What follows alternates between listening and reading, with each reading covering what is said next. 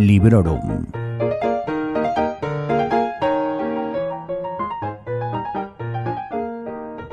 Bienvenidos y bienvenidas a un episodio muy especial de Librorum.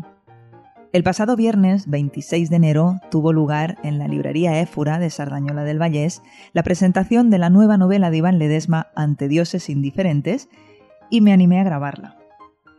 Como ha quedado bastante bien en cuanto a calidad de sonido y luego además por supuesto que el señor Mirindo ha hecho su magia, y dado que este 29 de enero de 2024 Librorum está celebrando su sexto aniversario, me ha parecido una muy buena manera de celebrarlo. Con este episodio, que ha sido grabado en directo, en la librería, fuera de casa, y con un invitado conocidísimo, no solo como escritor, por supuesto, sino también alguien que es muy querido para la audiencia de este podcast.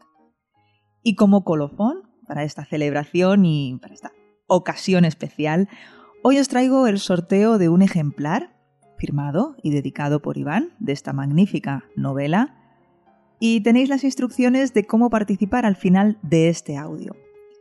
Ahora os dejo con lo que grabamos durante la presentación.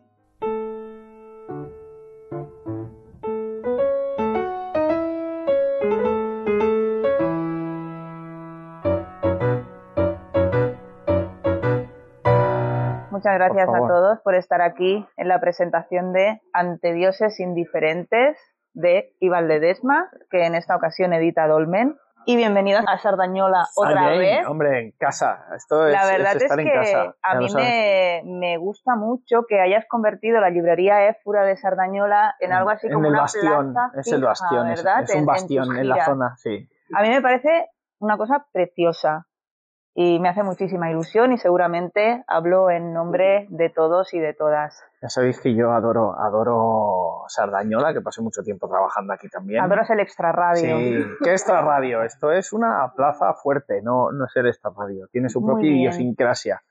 Y, y además nos, nos, es una fuerza centrípeta que te lleva hasta aquí. Es como. Es verdad, todos vamos, acabamos Sí. por aquí, por la zona. ¿eh? Sí, sí. Bueno, eh, voy a hacer una mini intro sin Venga, spoilers, sin spoilers. por supuesto, Hay marca gente de que no, la se casa. que no se lo ha acabado. Para, O no bueno, se lo ha empezado, eh, que está bien. Vamos a venderle la moto, ¿no? También a Los los que no. Y las que no hayáis tenido ocasión de leer este Ante dioses indiferentes que ya Pero si caes, luego no dormirás, ¿verdad? Doy fe. ¿Das fe? Doy fe. Es una novela de terror y ya su estructura me lo pone muy fácil a la hora de haceros esta mini intro. Es una narración en tres líneas temporales que se van alternando a lo largo de los capítulos. En primer lugar, lo primero que encontramos es a un personaje que está teniendo un monólogo, vemos sus pensamientos, leemos que está en una situación atrapado o atrapada, porque ya iremos conociéndolo, está en una bóveda, en una especie de cueva, en lo que él llama una piña de cuerpos. Y luego hay unos seres que cada tanto vienen y cogen a una persona de ese grupo. Esto nada más empezar. Inquietante. Inquietante. La segunda línea temporal que descubrimos a continuación es el cómo han llegado estos personajes a esa situación, ¿no? Nos vamos a un pequeño pueblo de Teruel, en esa España vaciada, ¿cierto? En el cual un mal día empieza a nevar y a nevar y a nevar, que parece que no va a parar nunca. Es una situación de que se quede el pueblo incomunicado, aislado. Pasa habitualmente, ¿eh?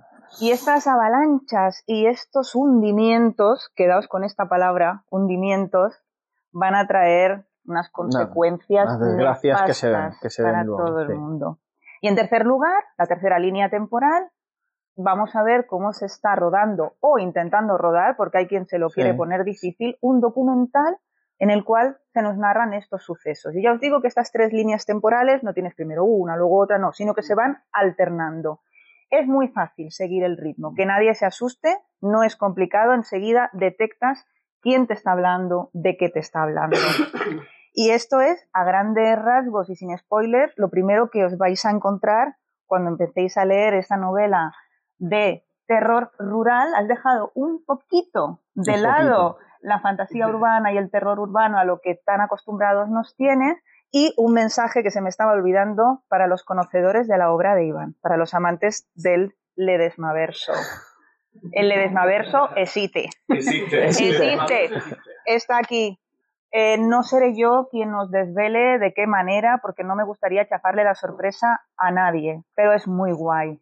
También os digo de la misma manera, si no habéis leído ninguna novela de Iván y no sabéis qué es eso del Ledesmaverso, no pasa nada, no vais a tener ningún De hecho- tipo de dificultad. De hecho, alguien que, nos, que no conocía en absoluto, no sabe- es la primera novela que ha leído, me dice, he visto según qué personajes, oye, que tienen un aplomo cuando pasan cosas jodidas, y digo, ¿Por qué sí, será? digo, bueno, igual es que ya han vivido alguna. Dice, ah, no sé, dice, pero me, me ha encantado, ¿sabes? Dice, porque tienen como flema británica. Y digo, pues estupendo. ¿Por qué será? Y claro, yo no tampoco les he explicado nada. Y digo, bueno, igual te lo encuentras en otro libro. Y dice, ah, igual es por esto. Y digo, Al igual. yo no cuento nada.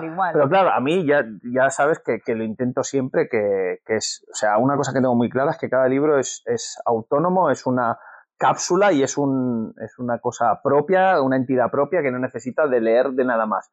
Y esa persona, al leerlo, me lo confirmó, porque me dice, oye, me ha, encantado ese aplomo que tiene, no sé qué. Y claro, luego si lees otras cosas, luego te explotará el cerebro, ¿no? De, ¡hala! Pero si era esto, ah, vale, lo entiendo. Pues Pero si no lo lees, pues, te lo comes y, y también te hace gracia, ¿no? Pues vamos a empezar hablando de, de personajes, ya que Sí. has abierto camino. A mí me gustaría que nos contases algo de los habitantes de ese pueblo, de Torreón del Risco, y también algo, lo que quieras contar, de por qué nos encontramos de repente, cuando estamos acostumbrados a estar en Barcelona, en tus novelas, porque de repente nos has llevado a un pueblo de Teruel, pues- inventado, entiendo. Sí, está inventado. O sea, el, el pueblo no existe en sí, pero es la cara B de un pueblo donde yo paso bastante tiempo. Que yo- aparece en sí. la novela. Sí, o sea, yo lo que he hecho ha sido en, en el pueblo donde yo voy habitualmente y el siguiente pueblo, hay una distancia de unos 10 kilómetros, lo he situado en medio. En medio que hay entre estos dos pueblos están las simas. Las Mm. simas son unos, unos agujeros que hay en, en- hay una zona montañosa entre estos dos pueblos, hay unos 10 kilómetros. Pues las simas, eh, hay unos caminos que te llevan a unos agujeros tremendos, pero que tienen 70, 80, 100 metros de profundidad. Igual son tan grandes como cuatro veces esta librería. Y claro, tú subes por un camino, te ponen la cima grande o la cima pequeña, que uno le llaman la oreja del demonio cosas así. Que también sale. Sí. Y tú viste eso y dijiste, esto es una nevera abierta Sí. para una No, gente neveras hay otras. Eh, a mí me... eh, los, lo- ¿Qué pasa? Que yo, pues, eh, en este pueblo donde voy, porque mi, mi, mi mujer, su familia es de ese pueblo, pues vamos a veces en verano, en Semana Santa, en invierno. Y un invierno que, que fuimos un par de días cuando nos fuimos, empezó a nevar y otro chaval que nos dijo, mañana vuelvo a Barcelona. Tardó ocho días en volver a Barcelona, porque se quedó atrapado. Y de ahí sacas O sea, porque, porque en estos pueblos que tienen 100 habitantes, de aquí a que vengan los servicios eh, de emergencia a despejar las carreteras, espérate sentado. Quiere decir que no, no tienen esas prioridades. Primero tendrán que despejar las ciudades, no sé qué. Pues estos pueblos es de, espérate que vengan con, con un quitanieves y lo, y lo quiten. Siéntate a esperar, pues se quedó allí un- unos cuantos días. ¿Qué pasa? Que todas esas cosas a mí se te quedan. se me van quedando, ¿no? De ala, te nieva y de repente pasas a la, a la edad media, porque tú imagínate que nos pasa a nosotros, que yo voy un fin de semana que voy con la comida justa para Sin comer el viernes y el sábado, y te dicen, eh, No hay ocho internet. días y no hay tienda en el pueblo. ¿Qué? Ala, cómete un trozo de madera y bebe nieve de... de- de- ¿Sabes? Todas esas cosas a ti te, te van agobiando y vas diciendo, bueno, yo con mi rollo cosmopolita, urbano... ¿Cómo reaccionarías tú y cómo haces reaccionar a esta gente que tienes el cura, el del bar, el Sí. alcalde, las viejas rencillas y las Sí, nuevas y los- rencillas y los nuevos, los no bingus? las fuerzas vivas del pueblo, porque esas son todas, ¿eh? O sea, en este tipo de pueblos las fuerzas vivas son la señora que tiene la tienda, que por cierto en el, en el pueblo de, la ha cerrado, ha sido la tragedia mundial, la ha cerrado esta semana. Ay, Se ha jubilado la mujer, ha dicho, eh, señores, que yo ya estoy cansada, chapo la tienda. Claro, es una tragedia, porque si en el pueblo hay un bar y una tienda, si cierras la tienda, cuando te tienes que ir a comprar sal, tienes que coger el coche e irte 8 kilómetros a otro pueblo. Terrible. O sea, tienes que tardar 20, 25 minutos entre ir y volver para irte a comprar la sal o una barra de pan. Ah. Para llegar a casa y que Y decir, ¡ay, me he dejado! me olvidado. Sí, pues esto, esto es lo que pa- Esa es la tragedia de este tipo de O pueblos. sea que ya veis que en las novelas de Iván, a pesar de que estamos ante una novela de terror, hay muchísimo realismo Es que es lo que intento estamos- siempre. hablar de lo que conozco para que no se me vea el cartón. Y para acercarte el terror y hacértelo pasar mal, porque a mí lo que más me ha fascinado de esta novela es que las propias criaturas, vamos a hablar si quieres de los mortinatos, de lo que tú puedas hablar de los mortinatos, les estás dando una pátina de plausibilidad, no sé si la palabra me la estoy inventando, que a mí por lo menos hace que todo me dé más miedo. Le has dado un trasfondo biológico, real, científico, antropológico a los monstruitos de la novela. Hombre, eso. Claro, porque tú imagínate, ahora todo el mundo le, intenta dar un trasfondo pseudocientífico a, a, chorradas tan grandes como la Tierra plana o, los de Tartaria, que son tartufos, ¿Qué es eso? Bueno, una gente que dice que existió una gran civilización hasta hace 200 años y que los y que los los poderes fácticos que gobiernan el mundo desde hace años nos la han ocultado para poder usar la, la ultratecnología de, de Tartaria. Evidentemente eso es magufada con, con, gorro de, de, papel albal. Cerramos paréntesis. Me gustan más los bueno, me mortinatos. Mortinato es un término es un término que existe. Mortinato es un término que existe a nivel a nivel científico que es una cría de cualquier especie que nace muerta. Ok. ¿Vale? Eso es un mortinato de cualquier especie. O sea, cuando nace, pues eso, que del gato, de una gata que paren las crías y le nacen dos muertos, pues son mortinatos. Entonces, ¿qué pasa? Que a mí ese término me alucinaba, el término mortinato, hostia, es un término súper potente. Y pensé en usarlo para, para algo. Ahí se quedó durante mucho tiempo y al final dije, eh, ¿cómo llamo a estos bichos? Algo lo ve craftiano. Nada, vamos a tirar a, Vamos a intentar, como voy a intentar darles una pátina pseudocientífica, pues un término científico, nacidos muertos, mortinatos. Y te inspiras en una rama de los homínidos. Sí. Tú partes de la evolución de las especies y dices, ¿qué hubiese pasado hmm. si una Porque esto es real, eso, eso que hago explicar al científico de la novela, o sea, e, e, esto de, de... Y ahí entroncas con todo el tema religioso, ¿no? Pero está el tema, siempre decimos, bueno, es que los humanos, como la raza elegida, los que han llegado... sapiens, sapiens, dos veces que hemos vencido. Bueno, no hemos vencido, no han sido más que una tirada de dados y nos ha salido la suerte de que, de que nosotros tuvimos la capacidad que los neandertales no tenían. Que esto igual no lo explico en la novela, pero es que es así. O sea, los, los, Homo sapiens tenían la capacidad de engañarse los unos a los otros y los neandertales no. Esa es nuestra principal baza. En el sentido, en el sentido de que nosotros teníamos el pensamiento abstracto con lo que podíamos convencer. O sea, los grupos de, de Homo sapiens podían decir, es que en realidad, ¿ves esa bola de luz que hay en el cielo? Sí. Es un ser superior que me ha imbuido a mí para juntaros a todos y que ataquemos a esos ah, vale, seguidme, que yo os guiaré y les ganaremos porque esa bola, que es el ser superior, que me lo invento, es Dios, me ha dicho que vamos a ganar. Entonces los Homo sapiens podían aglutinar a miles, a miles de seguidores. Los neandertales no, porque los neandertales no tenían el concepto abstracto. Entonces un líder siempre era el macho alfa fuerte que ganaba a los otros, pero se tenía que estar peleando todo el día. Con lo que el, problema es que eh, en esa época tú te desgastas físicamente de tenerte que estar calentando con todos los jóvenes, tener que pegarte para ser el jefe, el macho alfa. ¿Qué pasa? Que tú podías aglutinar a lo largo de tu vida estadísticamente unos 100, ciento y pico personas a tu alrededor de soy el macho alfa, yo mando. Vale, pero el otro no, el otro ni siquiera tenía que ser fuerte, tenía que tener labio y saber, engañar. Que soy el, porque Dios ha bajado del cielo, os guiaré. Tenías miles, atacabas a los neandertales con miles y ellos como mucho podían formar tribus de cientos ganaron los Homo sapiens porque podían engañar. Los mortinatos no vienen de los neandertales. Ahí está el hecho. Vienen? ¿Qué pasa? Que eh, hubo un momento en que los homínidos pues evolucionaron muchas ramas, eh, que esto ha ido evolucionando la, teoría y decía que estaban los, los Homo sapiens, los neandertales, pero también estaban otros. Otros. El Homo floriensis. Sí, floriensis, por ejemplo, sí, era una raza endogámica de una isla, que, que, era la isla de Flores, que eran endogámicos, o sea, quiero decir que solo era de esa isla y eran un sitio muy pequeñito, pues la evolución de los homínidos en esa isla eran señores muy pequeñitos de un metro. Y ahí había elefantes mini, elefantes, que eran elefantes enanos y eran el, el animal que cazaban estos. Y estos existieron. De hecho, se extinguieron hace 12.000, 15.000 años, no sé, se puede buscar, ¿eh? O sea, ahora me, invento la cifra, pero se extinguieron en la escala evolutiva ayer. ¿Y por qué se extinguieron? Porque los Homo sapiens en nuestras barquichuelas de aquella época, dijeron, vamos a ir a aquella isla a ver qué hay. Y llegaron, y tú imagínate, ponte en el sitio de los homofloriensis, unos señores así, unos hobbits, los gigantes. que viven allí y de repente aparecen unos gigantes y dicen, ¿este bicho me lo puedo comer? Palazo en la cabeza. Ah, pues me lo puedo comer. Arrasaron toda la isla y exterminaron a los homofloriensis. Y eran seres que eran igual de racionales que nosotros, de otra escala evolutiva, pero ¿tenían capacidad abstracta? Pues no lo sabemos. ¿Tenían, eh, eran más parecidos a los neandertales o eran una bifurcación de, de los Homo sapiens? Pues no lo sabemos.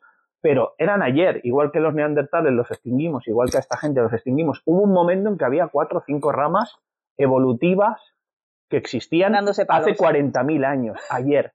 Y tú los coges Y tú los coges y los pones de... y nos los hemos cargado a todos. Pues imagínate que una de esas ramas se ha escondido en el planeta, o, o no es que se haya escondido, es que ha evolucionado de otra forma y, y un poco Morlock, por llamarlo de alguna forma, están bajo y de repente está y les dices, ah, mira, hay una salida ahí, pues, ah, vamos a ver qué hay fuera.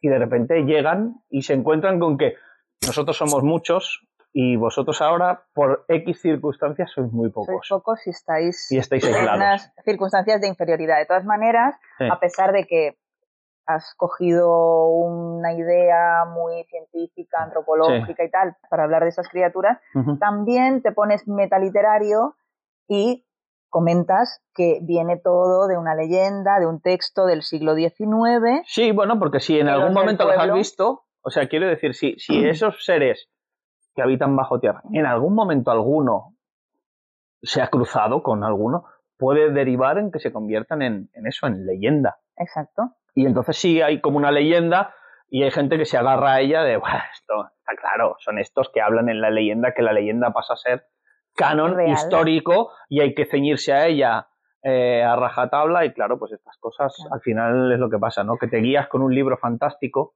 para decir que esto es... eh, Tenemos las dos vertientes, las personas que dicen, ¿veis? Esto es una leyenda, no tenemos que hacer caso de estos ordinatos, ¿cómo va a existir eso? Y tenemos esa vertiente más propia de la fe. ¿no? De la religión, que también está muy presente en el si, han, libro. si han salido, pues eh, es que esto, Sí, esto hay que seguirlo a rajatabla. ¿no? No Y ahí entra el falta- conflicto. No falta la figura del cura Sí. y no falta ese concepto que a mí me parece muy interesante de que cuando la gente se ve apuradísima y Todo en el un mundo tira lo mismo. La mayoría Todos- de gente se a van corriendo a refugiarse en la fe. Es que es así. Entonces, claro, si tú estás aislado y de repente eh, ese texto, esa leyenda que tú conoces porque es la leyenda de tu pueblo, la que te explicaban de pequeño para asustarte, para que no salieras por la noche, de repente se está convirtiendo en una realidad que estás viendo a rajatabla, que se está confirmando paso a paso, pues todo el mundo se agarrará un clavo ardiendo como diciendo, eh, si esto dice, si esto ha pasado, esto ha pasado, esto ha pasado, la solución es esta, blanco y en botella. Si te agarras a eso, pues bueno, ahí está en el libro la... Y está en el libro, es un Sí. texto del siglo XIX, por eso digo que se pone he metaliterario me y mete ahí eh, la leyenda. Eh, hay varias fuentes. Está este, este texto y tenemos también el diario de María, un personaje que tiene costumbre de escribir cada día todo lo que le Todo lo que pasa hace. Y que este diario que se está escribiendo en la línea temporal número 2, vamos a decirlo, en la línea temporal número 3, que es la de la creación del documental, sirve como fuente para los que están rodando el documental. Al principio, lo que me pasó a mí es que me parecía que el documental se estaba rodando mucho tiempo después de que sucediese eso, pero luego os dais cuenta de que realmente no ha pasado Tanto apenas tiempo, ¿no? tiempo y Ujú. presenciamos escenas muy delicadas y además no te cortas en hacer una crítica a, la política y a la censura muy bestia. Bueno, Bueno, bastante afilada, Sí. si no es no, ¿no? sí, o sea, eh, ¿Quién es Soraya Sáenz? ¿eh? Hay un personaje que Sí. se llama Soraya Sáenz, Sí. que es la delegada del gobierno o algo Sí, parecido. sí, pero bueno, es ¿Cómo- inventado. ¿En qué te has inspirado para este nombre? ¿Cómo- Inventado. Es in- Invento. invento, total, invento total. sí. No, pero realmente me, me gustó mucho, ¿no? El- Sí. el- esa mezcla otra vez de realismo y, de, y de Pero terror. es que actuarían así, o sea, es, es eh, eh, a, nivel, a nivel político y no solo a nivel gubernamental, ¿eh? municipal pasa lo mismo. O sea, para, para los poderes fácticos siempre somos idiotas. O sea, el, el común de los mortales, la gente en, en, la calle, es idiota para ellos y entonces su solución continua para todos siempre es ocultarnos las cosas y en lugar de dar datos específicos siempre tirar de lo emocional, lo emocional hay que ser más valiente, hay que ser, no decir, es que el paro se solucionaría con esto, no. Tenemos que, siempre tiras a lo emocional porque lo emocional no es cuantificable y no te, no, no te repercute en dinero lo, lo emocional.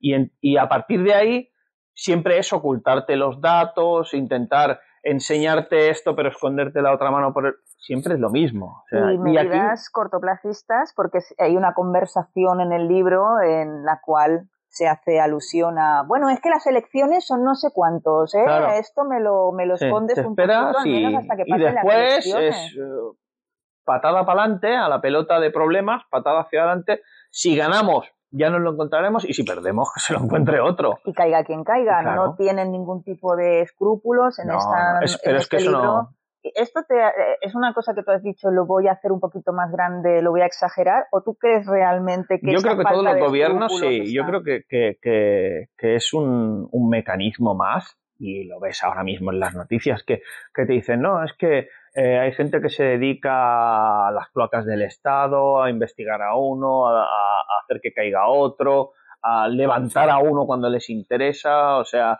necesitamos que este partido se debilite, ¿vale? Pues le, le generamos un partido al lado bisagra y lo inventamos nosotros. Son invents y son cloacas del Estado, están ahí, están en todos los estados del, del mundo y están más a la vista o menos a la vista, pero todos hacen lo mismo. Entonces no creo que esté contando nada que no hagan habitualmente aquí o en cualquier o en cualquier estado de- del planeta. O sea, no es algo que yo diga, "Oh, he, inventado la sopa de ajo. No, es que es así. O sea, y lo hacen todos. Todos son iguales.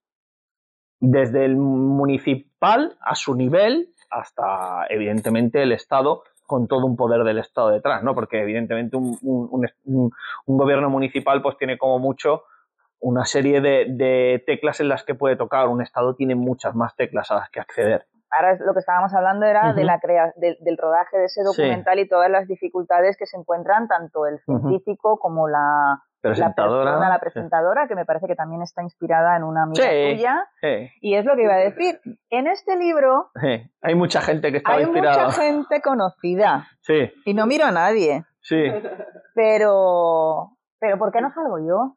Ah, pues igual ya saldrás. No, no, reina. no. Cuidado con lo que Ahora, deseas. cuidado, cuidado con lo que, con lo que exactamente, cuidado. Yo, eh, mira, eh, hoy llevo la de. Cuidado con el micro, Sí, querido. no, de- llevo la camiseta de no tengo ningún control con los libros, ¿vale? Porque soy así, la pila de libros es gi- gigantesca e infinita. Y hace tiempo tenía una, ahora es que está muy trinchada y ya no me la pongo, que ponía, eh, cuidado con lo que me cuentas, soy escritor y acabarás en un libro.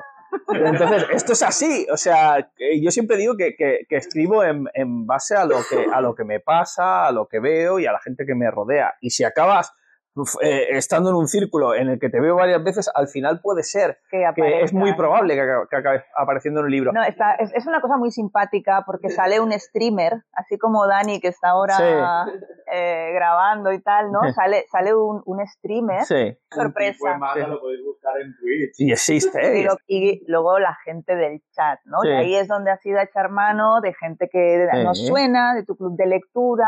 Sí. Eh, ya hemos nombrado que es hay una mujer político por ahí que se llama Soraya Sáenz. Sí. Está Sonia, que también me quiere sonar. Sí. Es Sonia, es Sonia Cervantes, que es, es la, la que era psicóloga de- del programa Hermano Mayor, que son unos amiguetes, y me presentó ella en un principio eh, la novela 184 hace ya años, y siempre me decía, eh, estás estropeado de la cabeza para escribir estas cosas, pero es el estropeamiento, es uno de Inoi, es uno de nosotros. Bueno, Y entonces dije, te lo voy a devolver, te voy a meter en uno de mis libros. toma. Y mencionas a Daniel también, también, Exacto. que es director También. de cine, pues dirige el documental. Eh, es lo que digo muchas veces. Intento escribir de lo que conozco, primero porque me es más fácil para visualizar al personaje cuando lo escribo, y de segundo porque sus reacciones y la forma de expresarse y tal, pues empleo la que emplean esa gente. Por ejemplo, en, en, en Negorit 2 hay un personaje que es Daniel Cuervo, que es un pintor hiperrealista, y la gente me decía, tío, es que lo, lo has escrito Daniel Cuervo, pintor hiperrealista, y se me ha ocurrido buscarlo en Google, y hay un Daniel Cuervo pintor hiperrealista que hace trabajos hiperrealistas y, y entra en su perfil y, y hace pinturas que parecen auténticas fotos y de repente bajo y lo veo con tu novela y digo, pero este tío existe y sí, claro, es, está basado en la realidad. O sea, yo conozco un Daniel Cuervo, pintor hiperrealista, y dije, oye, ¿te importa que te use como personaje? Me dijo, no. Muy Ahí bien. está, y entonces suelo hacerlo en, en, en los libros de... Por ejemplo, el otro día en, en, en Barcelona en la presentación me decían, eh, no sé qué, el personaje de Juanma me ha encantado. Digo, Juanma, levántate. Está ahí, está ahí. Y se levantó. Y claro, la gente decía, coño.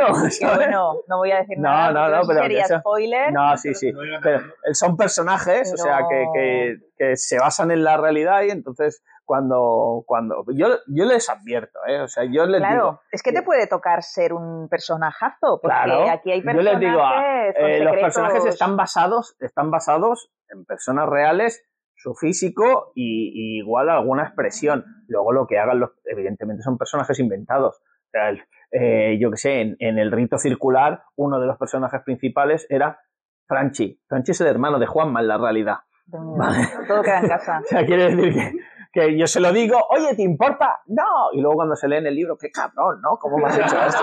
¿Qué Digo, ah, amigo, pues conmigo, eh, no? lo siento mucho, ¿sabes?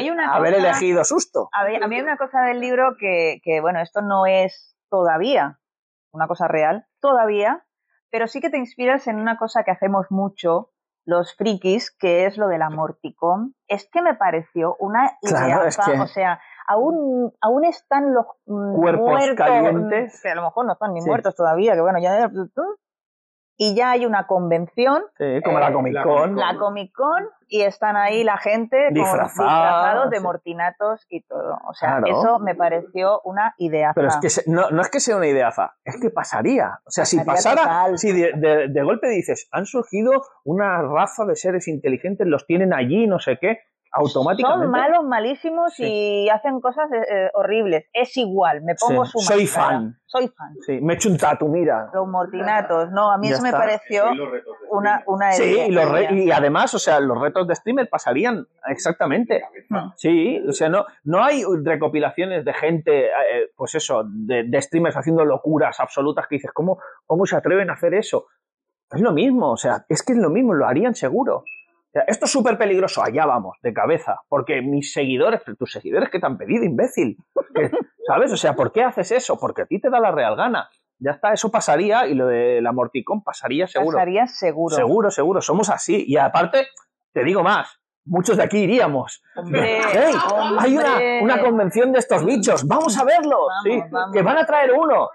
Sí, Seguro, seguro. Sí. Bueno, estos son los juegos que Iván nos plantea, pero el juego yo creo más importante es que nos permite teorizar, nos permite adivinar. Yo en mi copia del libro tengo notas del tipo, ah, pues parece que fulanito no es el narrador, porque como decía antes, en la primera parte esa que encontramos de esa persona que está en esa cueva, en la piña de cuerpos, cada tanto viene ese ser y coge a uno y se lo lleva no se sabe dónde, tardamos un poquito en descubrir si es un hombre, si es una mujer, quién es exactamente. Entonces, claro, va avanzando la historia y tú vas conociendo a esta gente del pueblo y vas haciéndote una lotería de a ver quién es este, ¿no? y, y van cayendo. Ah, pues este no es. Ah, pues esta tampoco, ¿no? Y pasa lo mismo con una persona del pueblo que tiene un secreto terrible, que es una malísima persona, y volvemos a eso. Está inspirado en alguien que tú conoces, pero menudo papel le ha tocado que el, el chico dirá, ay, por favor, ¿qué Mira, concepto tiene Iván de mí, no? Mi- No, que va, en absoluto, hombre. No. Eh, aquí es una, es una cosa ya de narración, en el sentido de que yo estaba escribiendo un, un tipo de libro que si al principio del libro te digo, el libro va a ser así, me veo en la completa y absoluta obligación de sorprenderte en algún punto. Porque Claro. yo siempre os lo digo, o sea, puedo eh, elucubrar, puedo intentar, puedo eh, meter ideas, conceptos, intentar que tenga eso, política, trasfondo, literatura, lo que sea, crítica social, lo que tú quieras, pero mi, mi base absoluta es entretener. O sea, que tú te metas en el libro, lo disfrutes, lo pases bien o mal o terrorífico, pero entretenerte, que tú vayas pasando páginas y al final diga, bueno, yo me tengo que acabar esto porque quiero saber lo que quiero pasa. saber quién Quiero- es el quiero- malo, quiero- quién y, y sobrevive. voy pasando capítulos y quiero saber cómo acaba esta mierda. Vale, pues ese es mi objetivo principal. Pues misión cumplida, ¿Vale? yo creo. Pero con esto, ¿qué quiero decir? Si yo empiezo el libro vendiéndote la moto de esto acaba así. O sea, si empiezo el libro diciéndote, al final va, mira, es que acabó muy mal todo. Tú vas a decir, bueno, ya sé cómo va a acabar, va a acabar muy mal. Yo me veo en la obligación de decir, yo te he hecho esta apuesta. En los, los yankees, en sus películas y en sus libros, tienen un dicho, no sé cómo se traduce, o sea, no sé cómo se dice exactamente en inglés, pero los yankees viene a traducirse como doblar la apuesta. Si yo empiezo diciéndote, hay esto, yo tengo que doblarte luego la apuesta, tengo que decir, tú esperabas esto, fíjate. Y entonces que tú me digas, qué cabrón. Ese es mi objetivo final. Si empiezo diciéndote, vamos a llegar hasta aquí, no, vamos a llegar hasta aquí. Y entonces yo intento que en el tercer acto, porque yo, aunque la estructura no deja de ser un libro, en mi cabeza yo soy guionista y entonces la- la- los libros, los guiones, siempre los divido en actos. Bien. Y en este caso, el tercer acto es, el, el- el giro del tercer acto es, yo te voy diciendo todo el libro, vamos hacia allí, vamos hacia Y en el tercer acto te digo, espera, ahora vamos a ir para allí. Mira para allá. Y entonces tú me vas a decir, ¿pero por qué? Bueno, pues ya lo ves. Ya lo ves. No, no, y realmente, Y realmente que es eso. sorprende. Es eso, no, no he hecho ningún spoiler, te digo No, que no, cambia de nada, dirección en el nada. sentido de que Sí. yo intento sorprender a la gente y que se lo pase bien y que le pase como al señor Daniel, que se lo empieza a leer, llega a las 2 de la mañana y dice, me tengo que levantar a las 6 y luego me escribe a las 6 de la mañana, eres un cabrón. eh, y yo le digo, Paga los cafés. sí, págame los primer cafés, aviso. primer aviso. Y yo le digo, pues lo siento mucho, pero esto va así. O sea, yo- Vale, yo- ¿puedo- mi puedo objetivo... el inciso? Sí. Si llegáis más o menos a los dos tercios del libro y es de noche, dejarlo ahí. dejarlo ahí y el día siguiente lo retomáis por la tarde tranquilamente con una infusión o lo que sea. Porque si no, no lo vais a poder puto soltar. Que es lo que me pasó a mí y me dieron las dos y pico de la mañana y es lo primero que hice por la mañana. Llegar a la oficina, tomarme un café y poner en Twitter, Iván cabrón, me debes unos café. A ver, voy a aprovechar para preguntar. Dani y yo lo hemos leído entero. ¿Alguien más? Oh, qué bien. Bueno, pues no, es verdad, ¿eh? Yo ayer le dije a Nuria, Nuria, este libro te va a encantar a ti y te lo tienes que comprar. Y yo quiero saber si a Nuria la hemos ¿Le hemos convencido. Estáis en buen camino, por Sí. ahora vais por buen camino. Vamos bien, ¿no? Vais bien, vais bien. Vamos, va- si check, pones- check, check, check. Hay muchos muertos, sí, Algunos, sí. pues ya está. Ya Sí. estoy convencida. Van cayendo, van cayendo. Cuantos más muertos haya, más Sí. mejor. Más mejor, ¿no? Van cayendo. Si hay muertos, yo creo que es un De merrier. Sí. Perfecto. Secundo lo que ha dicho Daniel, que es un libro súper adictivo. Yo lo empecé a leer eh, un viernes a primera hora de la tarde y el domingo antes de comer ya lo tenía finiquitado. No es habitual en mí. Además, pensad que yo iba tomando notas también y preparando un poquito esto. Y la verdad es que le eché horas y con muchísimo gusto. Ayer estuvimos aquí haciendo una sesión del, del club de lectura, hablando de Ujú. otro libro y compartí que en mi ranking personal de libros de Iván, que me los he leído todos, incluso alguno infantil y todo, este actualmente está en el número uno. Así que ahí lo dejo. Te digo, es curioso, o sea, yo lo- los ver. adoro todos y, y me gustan todos, porque claro, no dejan de ser hijos, o sea Claro. que lo- lo- me encantan todos los libros y cada uno le veo sus virtudes, ¿no? Pero, pero sí que es curioso que, que de, de lo que he hecho últimamente, hay varias personas que ya me lo han dicho. Me han dicho, uy, ah, esto eh, me has hecho volar la cabeza y me ha llegado, me ha subido al, al, al top de, de, de lo que más me gusta tuyo. Y me, me, o sea, pues me siento muy orgulloso de, ah, mira, eh, consigo cada libro, o sea, si, si hiciera un libro y la gente me dijera, este te ha flojeado Este lo voy a poner ¿sabes? en Le daría un bajón. Pero si cada libro que escribo la gente me dice, oye, Este este, va al te has primero. superado, ¿eh? Y es de, oye, qué bien. Oye, pues parece mira, que mejoro y todo. eh, en, en mi número dos, venga, va, voy a decir el top tres. Voy Venga, a va, más. dispara. Número uno, Ante Dioses Indiferentes. Número dos, El Rito Circular. Número tres, Negoriz 2. Ojo, eso de que segundas partes nunca fueron buenas, no os lo creáis. ¿Ves? ¿Vale? Es curioso, sí. Bueno, también antes de, de daros la palabra, porque me gustaría saber si tenéis preguntas, también os iré con el micro. Espero Sí. que a nadie le importe. Esto No, saldrá en no. un podcast si Qué queda guay. emitible. Qué guay, qué guay. Y aquí está Dani en directo, o sea, Sí, que sí. él no pidió permiso. Hay tres personas, pero luego lo verán más gente. Claro. ¿Hay tres personas? No hemos avisado. ¿Tres personas? Es que no hemos avisado. Hola. Es una improvisación. Sí, sí. Bueno, la cuestión es que lo que sí que me gustaría decir que es un libro en el que el estilo de Iván está muy presente.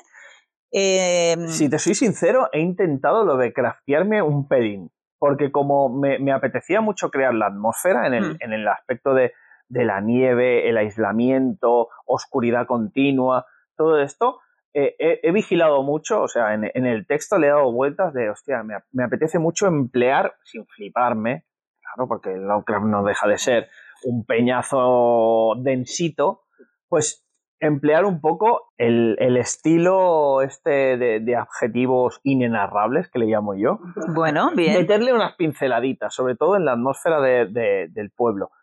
Y estoy muy contento con eso, ¿sabes? O sea, de, ah, pues mira, me, Me ha me quedado dentro de mi narrativa habitual, sintética. Sí, sí, exacto, capítulos muy cortos, que eso también hace que te enganches, que no lo puedas soltar. A En mí eso- entró el otro día a una y, y dejó una, un comentario totalmente a la contra. Bueno, Capítulos gente- tan cortos y tanto coral, esto no, No. no acaba de funcionar. Y Bueno, digo, vaya, también- mira, siempre te- tiene que haber alguien que, que no tenga puta que no idea, funcione. ¿no? Le digo, pues no, que no tenga. Cada uno tiene su, su gusto. ni pero quiere decirte que es de, es de, pues no le va a gustar mi obra en general, porque siempre suele ser coral y de capítulos Es que cortos. precis- Precisamente yo creo que ahí está parte de tu, de tu encanto, perdón, del encanto de tu obra. Tu encanto es, es Sí. otro. Me encanta parte el, de- el, el parte estropicio del, mental. del encanto de, de lo que tú haces, que por ejemplo es, es lo que a mí me pasó con el rito circular, que es lo que siempre digo y aprovecho y lo repito ahora que estamos en directo otra vez y así lo tienes para el podcast, Vanessa, que es el hecho de que yo el rito circular me leí 40 páginas y al día siguiente salía publicada la nueva novela de Stephen King y el cabronazo del señor Ledesma me impidió leerme la nueva novela de Stephen King, que para mí es Dios, hasta que no me termine el rito circular. ¿Por qué? Pues porque me había enganchado de tal manera y me lo ponía tan fácil para continuar con el capítulo siguiente, el capítulo siguiente, o lo que yo veía en mi cabeza que era la escena siguiente de la serie de Netflix que estoy leyendo. Porque el rito circular para mí es una perfectísima demostración de esto va directo, esto va directo a una serie de televisión. Ojalá. Sí, está bien Ojalá, ojalá, pero. Y ya que, ya que tengo el micro aquí al lado, Saludo a mi madre. saludo a mi madre. No, ya que tengo el micro, quiero, quiero aprovechar y decir, no sé tú, pero tú que eres amigo de Alex de la Iglesia, Yo, ah, y después de haber visto eh, 30 monedas, en mi cabeza yo estaba viendo ante dioses indiferentes con la mitad del cast de 30 monedas incluido. ¿eh? Totalmente de acuerdo. ¿Sí o yo no? también tuve esa, yo también tuve esa sensación. Y la verdad es que sí. Y bueno, y volviendo al tema de tu estilo, Sí. ese rollo que haces tú, que a mí me encanta, ¿Qué? de acabar un capítulo diciendo, ella no lo sabía, pero en ese momento ya era viuda. ¿Cómo? Eso a mí me vuelve loca. Las muertes preventivas. Y de verdad que, bueno, y esos son los detallitos que si vais a leer Ante Dioses Indiferentes vais a encontrar y si vais a leer el resto de la obra de Iván o si la habéis leído ya, seguramente que os será muy familiar. Y bueno, estas personas, además de querer que les firmes los ejemplares, a lo mejor quieren hacer algún comentario o alguna Ujú, pregunta, por ¿no? favor. Por favor. Yo me levanto ya. A ver, le- les da pánico. No, los tenemos subyugados. Os hemos convencido total y no tenéis ningún tipo de duda ni nada a comentar. Bueno, a Nuria la hemos convencido y quiere leerse el libro para, para luego... Sí, claro. Que igual luego dice, pues, muy mal, ¿Puedo ¿eh? añadir algo más? Sí, claro. Ya que yo me lo he leído. Sí. Eh, el final del libro no, lo de después. Lo de después, sí. ¿Te ha gustado? Sí, eh, hay que leer hasta los agradecimientos en este libro. Yo soy de ese tipo de gente, no sé si os pasa, ¿eh? De que cuando me acabo un libro y si hay agradecimientos, me los leo. A mi editor, a mi no sé quién, a mi tía Pepa, a no sé cuántos. Bueno, pues te lo lees. Y yo me los leo todos. ¿Qué pasa? Que como soy de esos, eh, me encontré con gente de, no, hombre, ¿cómo te vas a leer? Los apéndices o no sé qué, no sé cuánto. Y dije, ah, sí. Digo, pues vo- voy a añadir un pequeño detalle en los agradecimientos para aquel que se los lea, verá un detalle y entonces irá a buscarlo y, si no le ha explotado suficientemente el cerebro, le explotará otra vez. Y entonces lo metí. ¿Qué pasa? Que ha habido gente que, no, se ha leído el libro que no se ha leído los agradecimientos. Y entonces luego le digo, ¿has leído los agradecimientos? No. Digo, hazlo. Y luego me escriben, qué cabrón, esto si no me lo dices, si me hubiera pasado, no sé qué. Pues ahora os lo digo ya, si os leéis el libro, leeros Llegadas los agradecimientos y entonces veréis algo que, se, que es una pieza que se sitúa. Entonces que, que dices, ala, creía que había visto ya el puzzle entero, no, me faltaba esta pieza. La pongo aquí y digo, ah, sí, Ya está. es una escena postcrédito. Es una escena postcrédito. ¿Se lo dedicas al editor? Sí. Sí, os digo, os digo, os digo, es que es un editor, eh, Jorge Iván, el, eh, es el editor de, de la línea Stalker de Dolmen, y entonces yo eh, tengo una relación sadomasoquista con él, en el sentido de que, de que él empieza... Consentida, Sí, consentida, consentida, por favor. Eh, siempre. Eh, en el que yo digo, voy a escribir un libro, y él, y él, o sea, le digo, tengo una idea para un libro, y entonces él te dice, ah, sí, inocentemente te dice, ¿de qué va? Y dices, no, he pensado un pueblo aislado. Ah, qué bien. Y al cabo de una semana te dice, ¿cuántas páginas llevas? Porque te voy a enviar ya el precontrato. Y tú, espera, espera, espera. espera, Que era una idea. Sí, era una idea y todavía no lo sabemos. Y te dice, estamos a mayo, el 1 de septiembre ya estará. Y tú, perdona. Y luego te empieza, ya con las amenazas veladas, ¿cómo va el libro? No estoy recibiendo galeradas. ¿Qué te parece este portadista? Y tú, Alguien ha matado a alguien. Sí, exactamente. Aquí- aquí- Entonces, claro, aquí llega un momento que tienes tanta presión que dices, bueno, tendré que sentarme y escribirlo. Porque si este hombre ya está, eh, que lo tiene ya apalabrado, firmado, y claro. Entonces, esta relación simbiótica lleva ya a rito circular ante dioses, 184, o sea, es fructífero Muy bien. eh, este tipo de... Porque yo, a ver, eh, ya se me quejan algunos de que publico y escribo demasiado, ¿no? Es que, Iván, eh, esto de sacar eh, dos libros tan seguidos a la Sí. gente envidiosa no le gusta. Ya.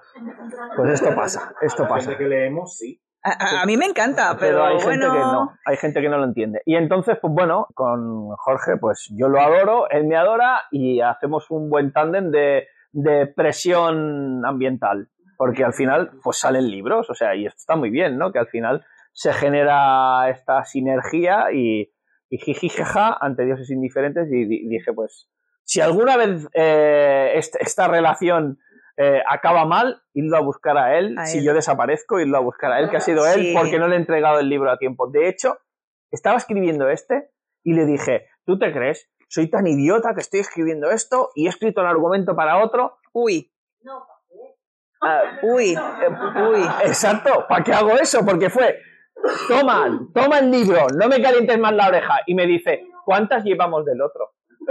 Y digo, ¿qué otro? Y me dice, no, el que me explicaste. Y digo, pero si solo era una idea. El 1 de septiembre, ¿crees que lo tendrá? Y es de mierda. Bueno, Y ahora, claro, me veo en la obligación que llevo, o sea, tengo una hoja y media de argumento. Primicia primitiva. Claro, y es, y es Nuevo de- libro de Iván Ledesma para el 1 de septiembre. No, entregarlo, entregarlo. Pero. Has visto aquí primero. se lo, se lo dediqué por esto, porque yo digo, es que sin, sin la presión que él ejerce, jiji, jaja, y somos amiguetes, pero sin la pre- yo igual, este libro estaría, pero igual estaría el año que viene o, o cuando fuera, porque siempre, a ver, yo hago trabajos alimenticios también, pues hay veces que digo, no, mira, eh, paso y voy a coger esto, y hay libros que se me quedan años en, en un cajón. Pero como tengo ese curcó, ¿sabes? Ese, ese mensaje. Además, Jorge siempre, por sistema, te escribe o te deja mensajes de voz que sabe que los odio profundamente, pero él los deja de 3, 4 minutos a las 2, 3, 4 de la madrugada. Ese es su horario de oficina. Estaba pensando que papá, papá, papá, papá, papá, ¿y cómo llevas esto? Y he, he pensado en una portada, he pensado... Y tú, claro, te levantas a las 7 de la mañana así con las legañas, te estás preparando el café, enciendes el móvil y empieza... Pa, pa, pa, y es pa, y ves Jorge Iván. Siete mensajes de Jorge Iván. A ver, y le das al play y empieza ahí, pum, ya he pensado y tienes que hacer esto. Y por en medio las amenazas veladas. Y quiero, quiero hacer el apunte de que Jorge Iván, que estamos hablando mucho aquí de él, eh, es también uno de los organizadores del un Festival director Celsius. del que- triunvirato máximo del Exacto. Celsius, pues es uno de los directores de Celsius y Y está aquí Nieves con un comentario o pregunta. Bueno, más que pregunta es... es una reflexión. No, no. Bueno, es una, a ver, porque has escrito, porque ha empezado Vanessa con los agradecimientos, pero enseguida pones Dios no existe y si existe, que le jodan por lo mal que lo ha hecho. Sí. Bueno, ¿Y quién dice esto? y- exacto. ¿Quién dice esto? Tertium. Un que viejo no sale con- en esta novela, No, pero me encantaba. Tertium es uno de los personajes de, de Negorit, del universo de Negorit, que como comparte universo, pues existe y es un, es un niño que es un demonio que tiene su propia forma de ser y de entender el mundo y entonces pues yo es uno de mis personajes favoritos y El en mío mi también. cabeza tiene conversaciones con otros personajes que a veces no las escribo y una era esta que tenía esta, esta conversación con uno de los personajes del libro en algún momento. Llegué a escribir esa conversación, pero luego no me entraba. Escenas eliminadas. Sí. Y entonces quedó ahí en un, en un documento aparte y dije, es que me gusta mucho cuando dice esto. Y dije, oye, ¿por qué no cogemos y ponemos esta frase de Tertium al principio del libro como, ¿sabes? Cuando pones no sé qué, no sé cuánto, Rolling Stones, o no sé qué, no sé cuánto, Stephen King ha dicho. dije, pues oye, un personaje que ha dicho esto. Lo ha dicho en otro sitio, pero me gusta mucho y creo que va con el libro, el, el concepto de, de, de lo que dice, ¿no? Y porque ya de entrada no has podido evitar hacer una mención a tu universo, al de Desmaverso, y eso para es un fanservice total, a mí me encanta. Sí. Bueno, ¿alguien más quiere decir algo o estáis ya deseando que Iván os firme y os dedique el Uy. libro? Me parece a mí. Vale, pues oye, muchísimas gracias a todos y a todas por haber venido. A Espero ti que y a lo hayáis por venir, por que lo hayáis pasado bien, Sí. gracias a Iván, a Nieves, a Jonai, Ujú. tenemos ahí a Javier, vamos, toda la familia. Pues nada, andaban.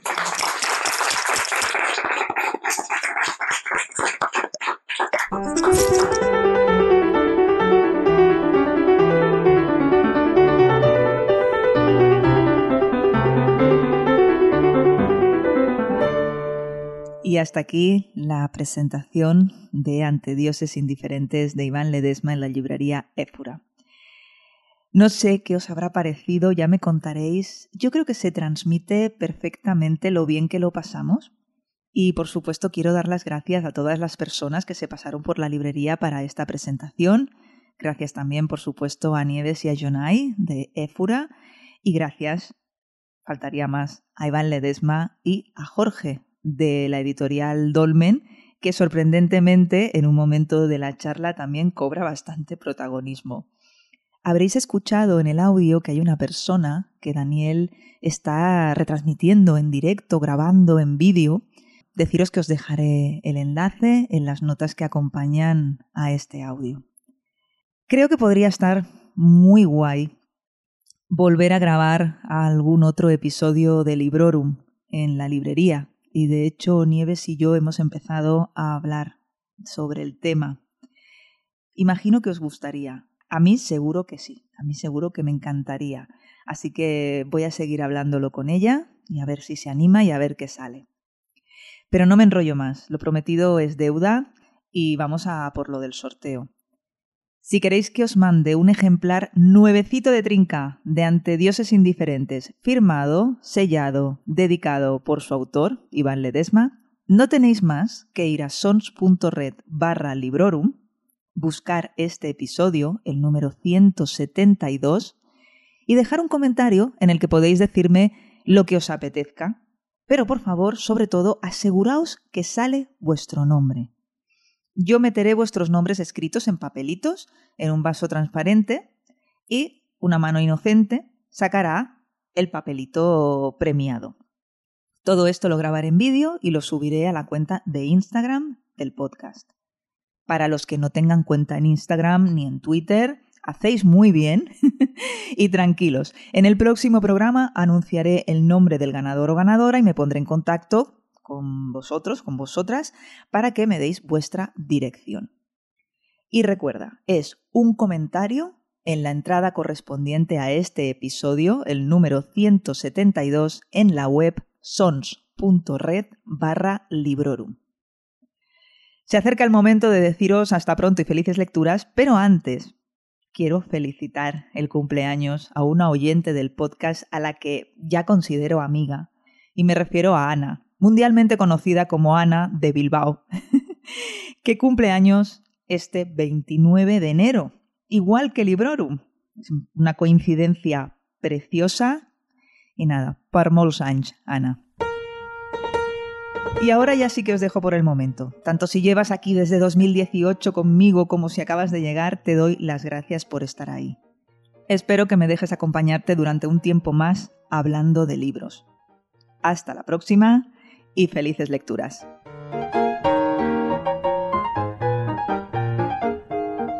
Acabas de escuchar Librorum, un podcast alojado en Sons, red de podcasts. Encuentra mucha más información de este episodio en nuestra página web, sons.red barra Librorum. Y descubre muchos más podcasts en sons.red.